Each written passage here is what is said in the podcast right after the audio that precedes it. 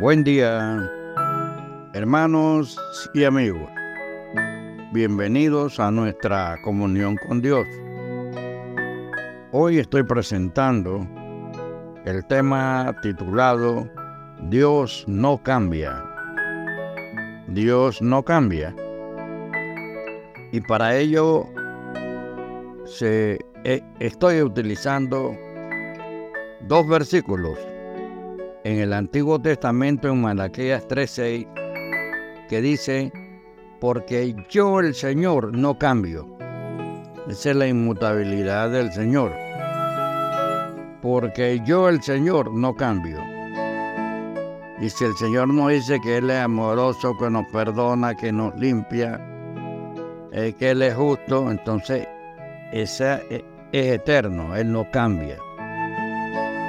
Y en Santiago 1.17 dice, toda buena dádiva y todo don perfecto desciende de lo alto, del Padre de las luces, en el cual no hay mudanza ni sombra de variación. Ok, oremos.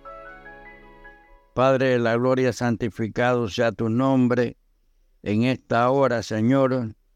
Vemos y reconocemos tu santidad, Señor, tu poder, tu inmutabilidad, tu eternidad, Señor. Todas esas condiciones nos cobijen como protector, Señor, que eres. Y en estos tiempos, ayúdanos. Solicitamos fortaleza, Padre, y que esta palabra sea siempre nuestro alimento, agradable y perfecta para nuestro comportamiento, nuestros pensamientos en nuestros quehaceres. Señor, lo imploramos y nos ponemos delante de tu voluntad, Padre. Bendice este día, bendice esta palabra. En el nombre de Jesús. Amén. Amén y amén. Ok. Dios no cambia. Nuestro mundo evoluciona rápidamente. Instituciones financieras y empresas que parecían estables se, desploman. Las guerras destruyen pueblos en diversos lugares del globo y acarrean hambre y sufrimiento. Se habla de cambios climáticos y ecológicos.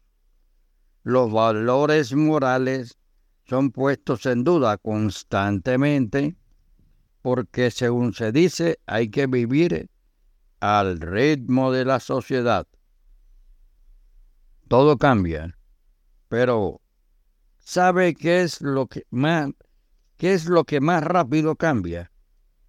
Nosotros mismos.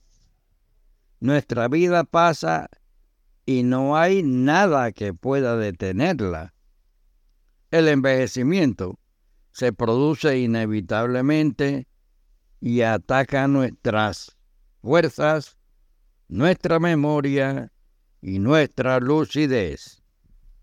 Sin embargo, existe algo que no cambia, que permanece inflexible, y esa es la fidelidad de Dios. Todavía es el tiempo de la gracia divina que permite cualquier persona, que permita a cualquier persona acercarse a Dios para experimentar su amor. El pecado hizo una separación entre Dios y su criatura. La referencia está en Isaías 59.2. Pero Jesús hizo la paz mediante la sangre de su cruz. En Colosenses 1.20. Así que solo tenemos que acercarnos a Dios para gozar de esa paz, de la conciencia y del corazón. Amigo y hermano, entonces, en medio de un mundo cada vez más incierto y caótico, podremos experimentar la solidez de lo que Dios estableció, es decir, podremos vivir por la fe bajo su mirada. Estamos seguros de que su amor no cambia. Así la paz rebosará en nuestro corazón y la confianza llenará nuestra mente. En Isaías 48:12 dice la palabra, el Señor dice, óyeme, yo mismo, yo el primero, yo el postrero. Que el Señor bendiga tu día. Hasta luego.